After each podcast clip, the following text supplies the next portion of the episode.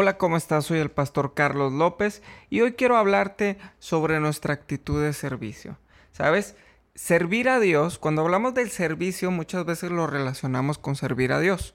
Y servir a Dios es relativamente fácil porque nos gusta, porque la pasamos bien. He visitado muchas iglesias como pastor y, e incluyendo la mía y veo gente, siempre veo gente que es gustosa por servir a Dios.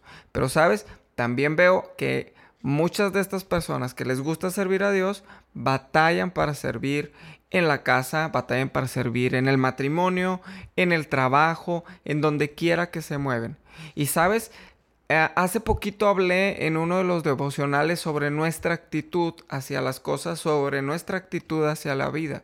Pero hoy quiero hablarte sobre la actitud del servicio, sobre nuestra actitud para servir a los demás, para servir a las demás personas. Y sabes, meditando en esto, hoy puedo ver que hay una generación que se está levantando, que no sabe servir. Y cuando hablo de generación, no, me no hablo precisamente de una generación en específico, sino que la sociedad está cambiando y ya no hay una actitud de servicio unos por otros ya no vemos por los demás, ya no estamos pendientes de cuáles son las necesidades de otras personas, sino que cada quien trabaja por lo suyo propio. Pero cuando nos servimos unos a otros, vamos siendo edificados, somos edificados personalmente y podemos edificar la vida de las demás personas. Sabes, quiero regresarme a los versos que habíamos leído en ese devocional que te hablé en, sobre la actitud que están en Filipenses capítulo 2, en este pasaje de la escritura. Pero yo quiero que veamos seis cosas que son importantes y las vamos a ver de una manera muy rápida, porque quiero que meditemos en esto. Pero te lo voy a leer. Dice, por tanto, si hay alguna consolación en Cristo, si algún consuelo de amor, si alguna comunión del Espíritu, si algún afecto entrañable, si alguna misericordia, completad mi gozo, sintiendo lo mismo, teniendo el mismo amor, unánimes, sintiendo una misma cosa. Nada hagáis por contienda o por vanagloria, antes bien con humildad, estimando cada uno de los demás como superiores al mismo, no mirando cada uno por lo suyo propio, sino cada cual también por lo de los otros.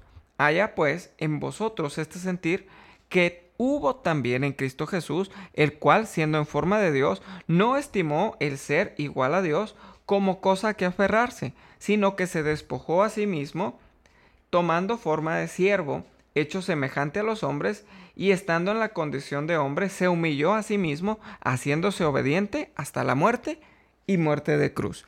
Quiero que cheques algo bien interesante que Pablo le habla a los filipenses.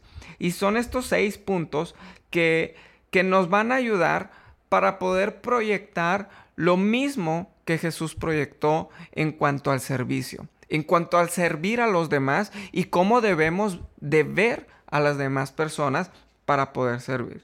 Y lo primero que yo quiero que tú veas es que dice que las cosas no se hacen por contienda, no se hacen por competencia. Estamos tratando o estamos viviendo en un mundo que es competitivo, altamente competitivo en todas las áreas.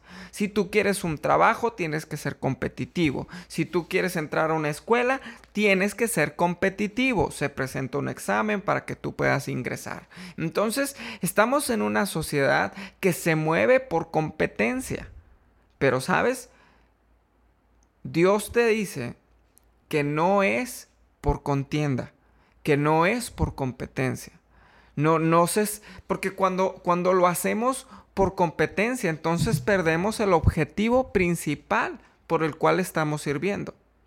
El objetivo principal no es ganarme algo, sino simplemente servir a las personas, cubrir con una necesidad que otra persona puede tener.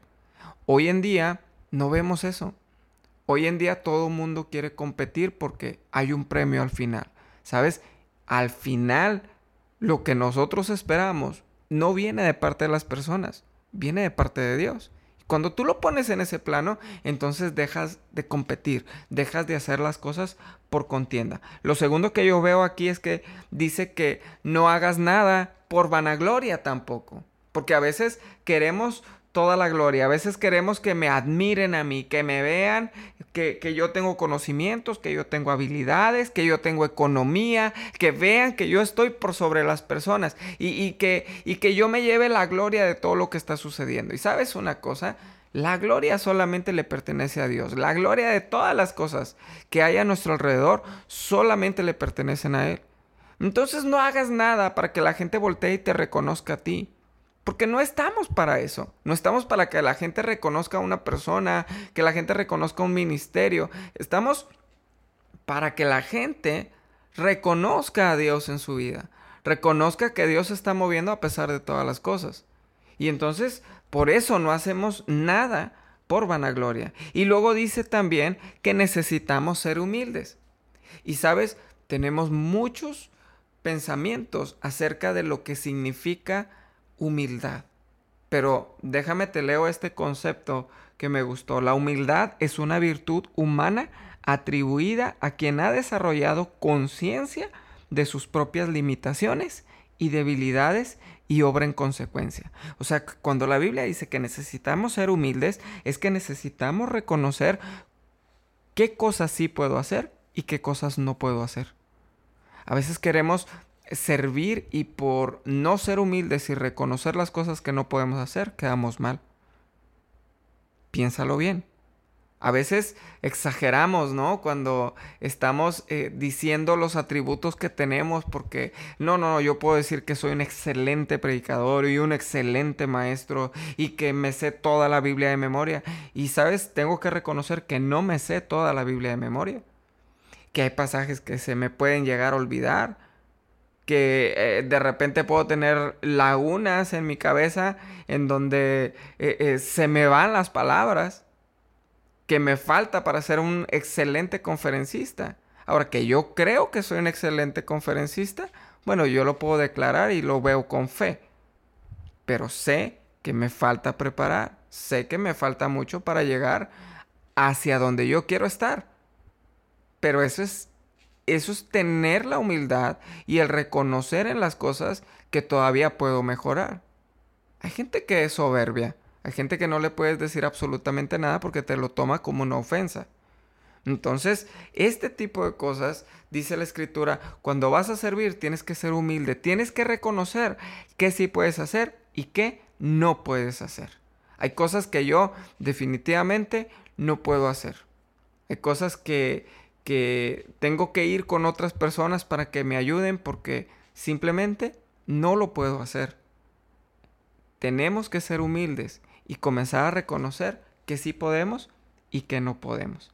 Lo siguiente que yo veo aquí es que dice, viendo a los demás como superiores. Ahora, me es bien interesante esto porque cómo tratamos a las personas que están en mayor autoridad que nosotros las tratamos con respeto, con estima, con honra. Claro que sí lo hacemos, porque están en superioridad, porque están en mayor autoridad. Pero ¿cómo tratamos a las personas que vemos por igual? O que podemos ver incluso por encima del hombro.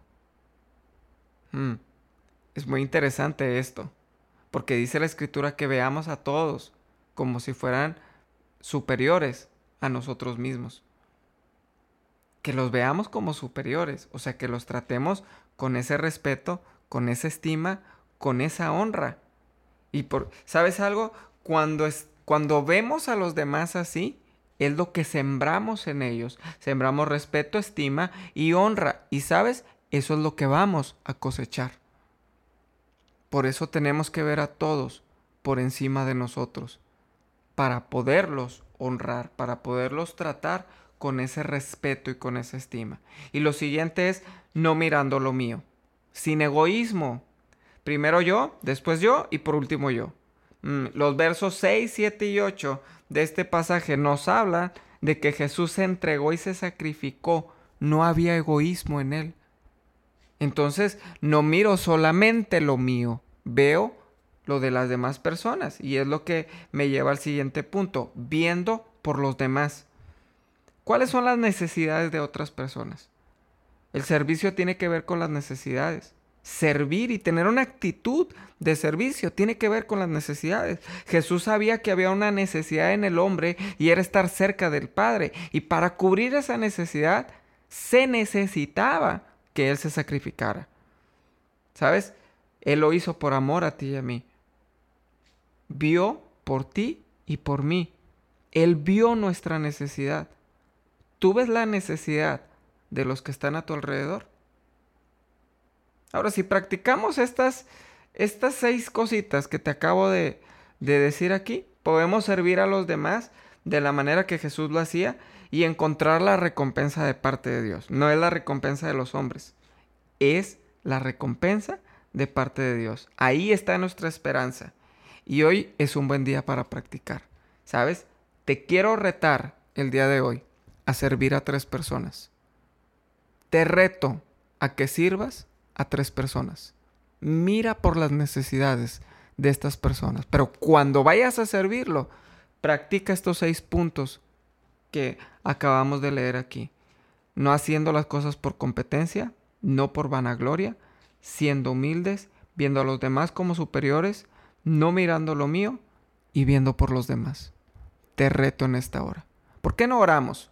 Y si lo puedes hacer el día de hoy, lo puedes hacer el día de mañana y lo puedes hacer pasado mañana y entonces tener una buena actitud para servir no solamente en la iglesia, sino en la casa, en el trabajo, eh, para tu esposa, para tus amigos, para tu familia, para la persona, las personas que están a tu alrededor. Vamos a orar y vamos a poner este día en las manos de Dios y que tengamos una actitud para servir a los demás. Padre, gracias te doy, porque tú eres bueno. Gracias Espíritu Santo, porque hoy tenemos la oportunidad de servir a los demás. Tenemos la oportunidad de hacer las cosas de manera diferente, de la manera que tú quieres que nosotros lo hagamos. Pone nosotros el querer como el hacer. Pone nosotros el servir a los demás, el poder ayudar a los demás y ver por las necesidades de otras personas. Señor, muévete en nuestro corazón para poder hacer esto. En el nombre de Jesús yo oro para que cada persona se active en el servicio, que haya una actitud de servicio.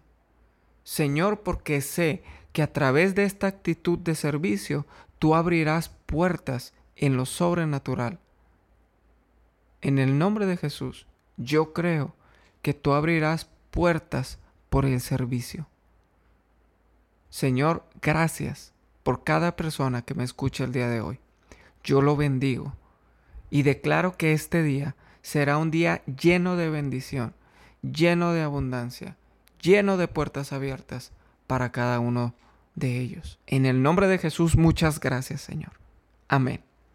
Yo te reto en este día, acuérdate, tres personas, tres personas a las que puedas servir. Y sabes una cosa, hoy te pido de favor que me ayudes a compartir este devocional. Ayúdame a compartirlo. Vamos, vamos a servirnos unos a otros y puedes servir a los demás compartiendo este devocional y llevando la palabra de Dios para que más personas puedan escucharla y puedan ser bendecidas. Te recuerdo que estamos en la página Tabernáculo de Fe, puedes encontrar diversos videos y puedes ver las transmisiones que se hacen en los Facebook Live que ahí tenemos. También puedes dar like en la página Mamá Virtuosa que eh, eh, maneja mi esposa para que pueda recibir también algunos escritos y algunos archivos eh, de lectura que te van a servir. Entonces, regálanos un like en la página Tabernáculo de Fe y en Mamá Virtuosa y comparte este audio para que más personas puedan ser bendecidas. Que Dios te bendiga. Acuérdate del reto del día de hoy. Nos vemos el día de mañana.